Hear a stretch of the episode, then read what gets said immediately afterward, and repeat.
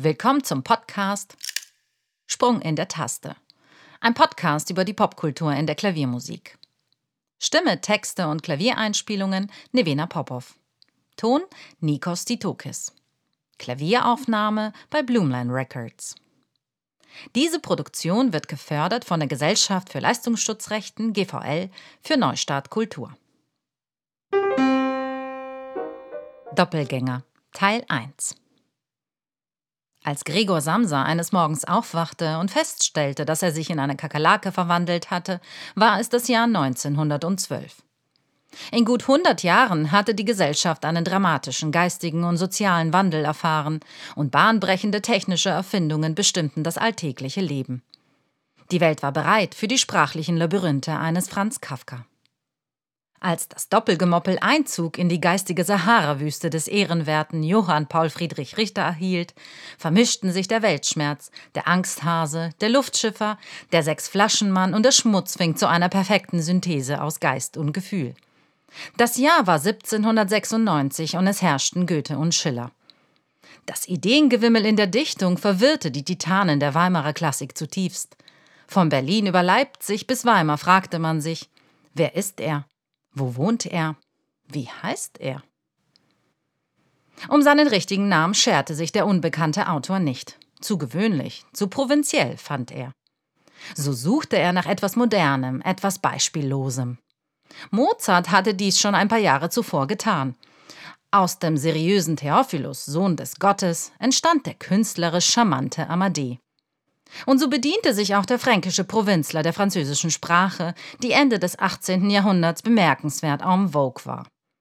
Totenleise legte der unbekannte Autor den Menschen Johann Paul Friedrich Richter zu Grabe, und es erhob sich Jean Paul empor, um die literarische Sprache der Weimarer Klassik seelenruhig umzustürzen. Jean Pauls Geburtsort Wunsiedel lag weit weg von den damals literarischen Hochburgen der Aufklärung und der Frühromantik. Doch in der Bibliothek des Pfarrers Erhard Friedrich Vogel schlug der junge Jean Paul seine geistigen und seelischen Zelte auf und las. Aus den Hügeln an verschlungenen Büchern wurden gigantische Berge, die nicht nur ein fruchtbarer Boden für seine ausufernden literarischen Fantasien werden sollte. Aus finanzieller Not wurden sie seine künstlerischen Förderer. Mit einer Ernsthaftigkeit, als würde sein ganzes Leben daran hängen, reflektierte er über die Werke und schrieb Resümees zu ganzen Textpassagen. So drangen Aufklärung, Empfindsamkeit, Sturm und Drang und Frühromantik in seinen fiktiven Figuren. Sie kamen zu groß oder zu klein daher, zu irre oder zu banal, zu schlau oder zu dumm und fühlten sich ähnlich fehl am Platz wie Lewis Carrolls Alice im Wunderland. Doch mit der spätromantischen Nonsensliteratur hatten Jean Pauls Werke wenig gemein. Seine Protagonisten waren kauzige Kerle, die meist sonderbar widrigen Umständen ausgesetzt waren. Ihr Schöpfer gestaltete hochsatirische Bilder des menschlichen Seins und war grausam genug, um seinen Figuren fortwährend den Spiegel vorzuhalten. Das gespiegelte Selbst tauchte als physischer Doppelgänger auf, die charakterlichen Wesenszüge aber waren von entgegengesetzter Geisteshaltung. Da gab es die Figur Siebenkäs aus dem gleichnamigen Roman, ein armen Advokat, der trotz Berge von Arbeit immer mittelloser wird. Zu allem Übel besitzt er eine unerträgliche Ehefrau, die ihm das Leben zur Hölle macht. Der ehrenwerte Leibgeber, sein Freund, Helfer und Doppelgänger, verhilft ihm eines Tages, seinen Tod vorzutäuschen. Während sich Siebenkäs als gutmütiger Idealist ausgibt, bezeichnet sich sein Seelenbruder, der ihm wie ein Gipsabdruck ähnelt, als den Diabolus ex machina. Obwohl zum Schluss des Buches der teuflisch frivole Plan der beiden gelingt, bleibt der Lesende schaurig verwirrt. Schon als Siebenkäs die Schriften aus des Teufels Papieren verfasst, beschleicht einem die Ahnung, ob Gutes und Böses nicht die Plätze schon längst getauscht haben. Jean-Pauls Satire Siebenkäs galt als erster realistischer Eheroman und öffnete ihm die exklusiven Tore zur Hochburg der deutschen Klassik, Weimar. Während ihm die Weimarer Mäzenin Charlotte von Kalb den Hof machte und Herder und Wieland ihn künstlerisch förderten, traf er bei Goethe und Schiller auf ein Wespennest. Jean-Pauls Hesperus hatte Goethes Die Leiden des jungen Werther an Ruhm und verkauften Bücher fast schon übertroffen. In Weimar hörte man nicht auf, über das Buch zu sprechen, und dies stieß dem Titan der deutschen Dichtung übel auf. Goethe hatte selbst Jahre zuvor einige Manuskripte von dem jungen und unbekannten Autor erhalten, doch konnte er nichts mit Jean-Pauls schöpferischen Ausführungen, die sich jenseits von Fabulieren und Phantasmen sowohl sprachlich als auch dramaturgisch erhoben, anfangen. Für die Weimarer Gesellschaft schien Goethes Prosa dagegen schon fast in ein konservatives Form- und Modekorsett gezwängt. Goethe, sich des neuen und wie einen Kometen aufsteigenden literarischen Kontrahenten bewusst, ertrug die Konkurrenz nicht und stichelte, Jean Paul sei in Weimar so fehl am Platz wie ein Chinese in Rom.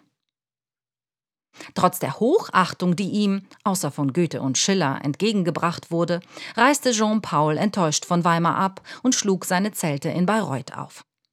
Unbeeindruckt von seinem immer größer werdenden Ruhm schrieb er weiter und verfasste einen enormen Umfang an Büchern, bei denen die Würze definitiv nicht in der Kürze steckte. Die Spiegelungsverhältnisse des menschlichen Selbst bildeten weiterhin den Kern und die Aussage seiner Werke. Wie ein roter Faden durchzieht der Gedanke, dass alles Irdische zwei Seiten besitzt, und entzieht man ihm die eine, sind beide dem Untergang geweiht. Den meisten ist Jean-Paul heute ein Unbekannter. Doch jeder, der deutschen Sprache mächtig, benutzt seine Wortschöpfungen täglich, ohne zu ahnen, aus welch genialer Feder sie stammen. Ob Extrablatt, Fremdwort, Sprachgitter, Weltschmerz, Schmutzfink, Wetterfrosch, Angsthase oder Doppelgemoppel. Die Gebrüder Grimm verfassten Zeit ihres Lebens das Grimmsche Wörterbuch und mussten feststellen, dass über 60 Prozent der deutschen Wortschöpfungen Jean-Paul zufallen. In einem Gespräch zog mein Vater einmal einen erstaunlichen Vergleich zwischen Klassik und Jazz. Die Jazzmusik sei wie ein Glas mit Sprudel, sagte er, die im Gegensatz zur klassischen Musik zwar blubbert, zischt und wirbelt, jedoch nie über den Rand schwappt. Und so ungefähr verhält es sich auch mit Jean-Pauls Prosa. Goethe und Schillers literarische Vulkane mögen zwar brodeln und beben, die Wände mit glühenden Rissen versehen, doch bleiben sie in den für sie vorgesehenen Kanal des menschlich erfassbaren Zeitgeistes. Jean-Pauls Erzählungen besitzen weder einen Kanal noch eine Führung. Sie meandern ihren Weg zur Spitze, meist grenzüberschreitend und voller Ideengewimmel, um auf dem Gipfel eine bemerkenswert neue Weltanschauung freizugeben.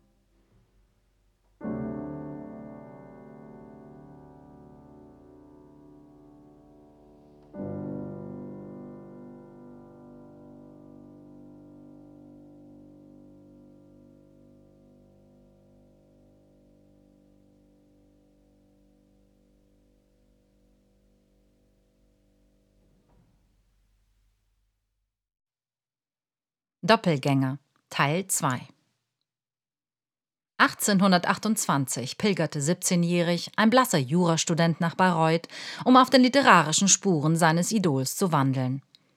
Ehrfürchtig betrat er die Brauereistube, die Rollwenzelei und stieg mit klopfenden Herzen die knarzenden Holzstufen hinauf. Ein karges Zimmer, nur mit Schreibtisch und ein paar Regalen ausgestattet, empfing ihn und ließ ihn zwischen Enttäuschung und Faszination schweben. Jean-Paul hatte hier, inmitten von Bier und häuslicher Askese, über Jahrzehnte ein schriftstellerisches Juwel nach dem anderen geschaffen. Ganz leise zitierte der junge Mann den Dichter mit den Worten Die Zeit ist eine Larve der Ewigkeit und notierte die Zeilen in das Hottentottentiana, sein Tagebuch. Robert Schumann hieß der 17-Jährige und hatte schon längst die Gewissheit erworben, dass er berühmt unter allen Umständen werden wollte. Doch mit welcher Tätigkeit sein Vorhaben gelingen sollte, wusste er selbst noch nicht. Seit er lesen konnte, verschlang er Berge von Büchern in der Bibliothek seines Vaters. Die Macht der Sprache brach wie Sturmwellen über ihn herein, doch wie ein guter Seemann verstand er seine Gedanken durch die wilden und aufbrausenden Texte geschickt zu steuern. So nahm auch er Feder und Tinte zur Hand und schrieb stundenlang. Mal Räuberkomödien, mal Texte in Goethisch, mal in Herderisch oder in Schillerisch. Und irgendwann schlug er die Seiten eines gewissen Jean Paul auf, und ein Gedanke verankerte sich auf immer und ewig in seiner Seele, dass er Dichter sein wollte. In einem kultivierten und gebildeten Elternhaus fand der junge Robert eine unendliche Quelle an Inspirationen. Sein Vater, als einflussreicher Verleger und Byrons Übersetzer, verschaffte ihm einen soliden Überblick über die neuesten Erscheinungen und den vielen literarischen Strömungen quer über Europa. Doch nicht nur die Wortkunst hatte es dem jungen Schumann angetan. Stundenlang saß er am Klavier und fantasierte mit den Klängen. Alsbald spielte er besser als sein Lehrer und notierte, dass es ihn immer drängte zu produzieren, ob musikalisch oder dichterisch. Die Entdeckung seiner Doppelbegabung verwirrte ihn zuerst wohl kaum. Ganz im Gegenteil empfand er die Idee, Töne und Worte zu einer künstlerischen Synthese zu verbinden, ungemein anziehend. Wie in Jean-Pauls Werken skizzierte er im Geiste Figuren mit Charakter und Nebencharakter. Das Selbst war sich zwar sein eigenes, doch zugleich auch sein Gegenstück, das auf sonderbarer Weise agierte und sein durch Irrungen und Wirrungen geprägtes Leben inszenierte. Schumann benutzte Jean Pauls signifikantestes Werkzeug, sich des eigenen Ichs zu bedienen, um zahlreiche Gestalten zu schaffen, die entweder als innerliche oder äußerliche Doppelgänger auftauchten. Mit gerade mal 17 Jahren spielte er fabelhaft Klavier, Cello und Flöte, komponierte kleine Opern und hatte Berge voll Schriften mit Gedichten, Romanfragmenten und Kritiken geschrieben. Es schien, als hätte ihm das Leben eine klare Richtung vorgegeben, die er mit vollem emotionalem Einsatz ergriff. Doch dann starb der Vater, und die plötzlich verwitwete Johanna Schumann vertrat noch vehementer die Ansicht, dass ihr jüngster Sprössling nicht dem kläglichen Schicksal Mozarts zum Opfer fallen sollte. Eine Brotkunst musste her. Und so fand sich der junge Schumann in Leipzig wieder und entsetzte sich zugleich über die Trockenheit des Jurastudiums. Die langweiligen Vorlesungen besuchte er erst gar nicht. Stattdessen studierte er alles, was ihm an Büchern und Zeitschriften in die Hände kam. Die gegenwärtigen politischen Umwälzungen quer über Europa regten seinen Geist genauso intensiv an wie die modernen Literaten. In sein Tagebuch notierte er Was ich eigentlich bin, weiß ich selbst noch nicht klar. Fantasie, glaube ich, hab ich. Und sie wird mir auch von keinem abgesprochen. Tiefer Denker bin ich nicht. Ich kann niemals logisch an den Faden fortgehen. Ob ich ein Dichter bin, denn werden kann man es nie, soll die Nachwelt entscheiden. In seinen musikalischen Ambitionen drang er immer tiefer in Beethovens Klaviermusik ein, und wie ein Blitz muss ihn die Erkenntnis über das Beethovensche Freiheitsstreben getroffen haben. Bewundernd schrieb er, dass der atemlose, verlegen und verstörte Beethoven mit unordentlich herumhängenden Haaren wie Hamlet stürmte, um sich gegen jegliche Mode und zeremoniell aufzubäumen. Dieser Gedanke drang in seiner Seele ein und setzte gestalterische Prozesse frei, von denen er bis zu seinem Tode noch schöpfen sollte. Eine Zukunft von dichterischer Freiheitsgesinnung wollte er unbedingt mitgestalten, ob auf dem Papier oder auf dem Klavier. Dazu brauchte es aber überquellende Inspirationen und Informationen von Genies. So brach er zusammen mit einem Freund zu Reisen auf, traf Heinrich Heine, pilgerte zur Grabstätte Jean Pauls und besuchte ein Konzert, das für immer sein Leben veränderte. Dieser teuflische Künstler hatte gerade mal zwei Jahre zuvor einen anderen jungen Pianisten begeistert und war dafür verantwortlich, dass aus diesem Konzerterlebnis der größte Klaviervirtuose aller Zeiten hervorging, Franz Liszt. Und nun saß auch Robert Schumann in Paganinis Konzert und fragte sich fassungslos verwirrt, ob das Erlebte nicht einem Traum geschuldet war. Alles, was Paganini mit seiner Geige machte, schien neu zu sein. Die außergewöhnlichen Klänge, die dem Instrument entsprangen, die Manier, wie der Bogen die Saiten quälte oder streichelte, die rasante Brillanz, von denen dem Publikum fast schon schwindelig wurde. Emanzipiert durch die Möglichkeit, sein Erbe mit 21 Jahren endlich anzutreten, schrieb er seiner Mutter, dass er nun den 20-jährigen Kampf zwischen Poesie oder Prosa, Musik und Jura ein Ende machen wird. Seiner entsetzten Mutter blieb nichts anderes übrig, als sich zu fügen, denn Schumann hatte noch groberweise hinzugefügt, dass er, bliebe er beim Jura, sich aus Langeweile erschießen würde. Sein leidenschaftlicher Entschluss führte ihn nach Leipzig zum angesehenen Klavierpädagogen Wieck, der versprach, in drei Jahren aus dem jungen Schumann einen berühmten Klaviervirtuosen zu machen. Wiecks Worte fruchteten. Schumann übte von nun an wie besessen, um Paganinis Erbe auf dem Klavier anzutreten. Kein Lauf schien schnell genug, keine Akkordfolgen zu anstrengend für die Sehnen. Es galt, den Widerstand der Tasten zu überwinden. Doch die Mechanik siegte und der Körper versagte.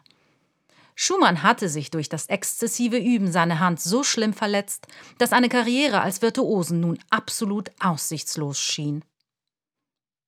Trotz dieses schicksalhaften Schlag vernachlässigte er seine unermüdlich produzierende Vorstellungskraft nicht.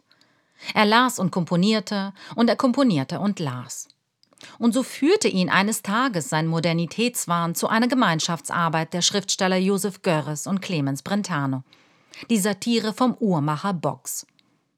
Die Lektüre traf ihn direkt ins Mark seiner gesellschaftlichen Gesinnung. Schon früh in seinem Leben beobachtete er die Geschmacksverirrungen in den Künsten und störte sich an den sogenannten Philistern, den Spießbürgern, die nicht fähig waren, weiterzudenken, als ihre Nase reichte. Ebenso gegen die Philister richtete sich die Lektüre über den Uhrmacher. Dieser Herr, namentlich mit Box bezeichnet, war ein Außenseiter, der freundlichst darum bat, nach seinem Tode in die bürgerliche Gesellschaft aufgenommen zu werden. Zeit seines Lebens schien dies unmöglich, denn hörte er Musik, löste es wahnsinnige Kräfte in ihm aus.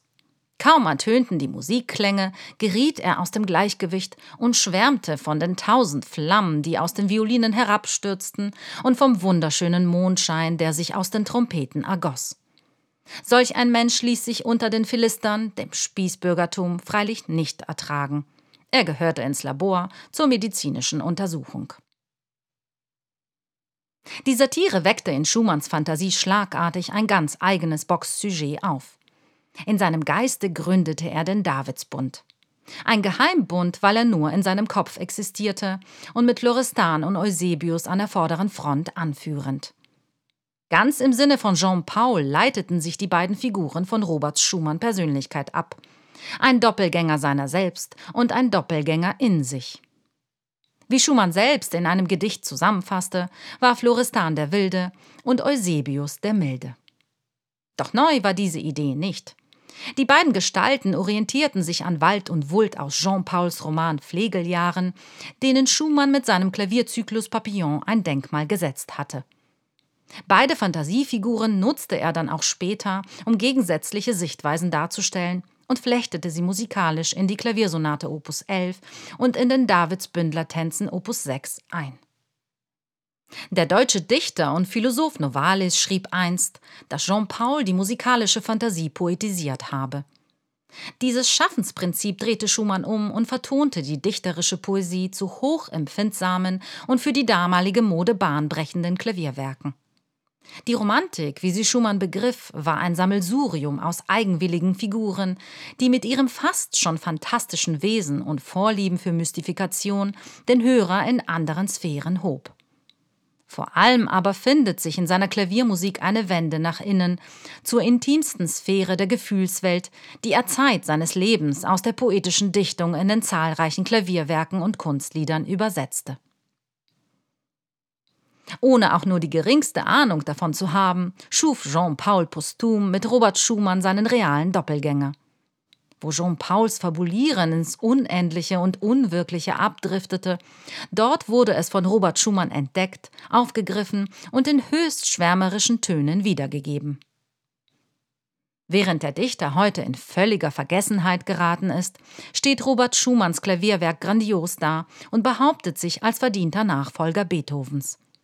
Doch die Larve der Zeit, die eine Ewigkeit darstellte, wie Jean Paul einmal sagte, erfuhr mit Schumanns Klavierwerk eine schöpferische Metamorphose, die für eine geistige Einheit im Schaffen beider Künstler einsteht, außerhalb der vorgegebenen Normen zu denken und zu gestalten. So spiegelt sich deren künstlerisches Erbe auf verrückt skurriler Weise ineinander. Es erklingen zum zweiten Mal aus den Kinderszenen von Robert Schumann fast zu ernst, Fürchten machen, Kind im Einschlummern und der Dichter spricht.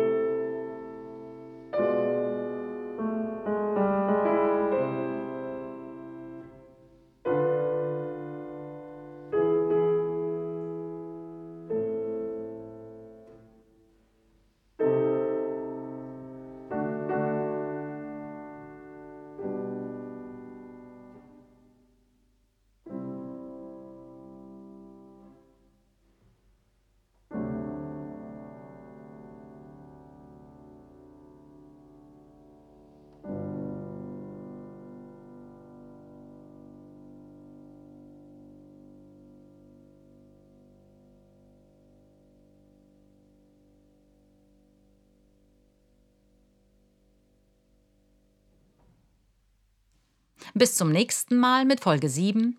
Modern? Moderner? Mozart. Ich verabschiede mich mit einem Zitat von Robert Schumann. Musik ist die höhere Potenz der Poesie.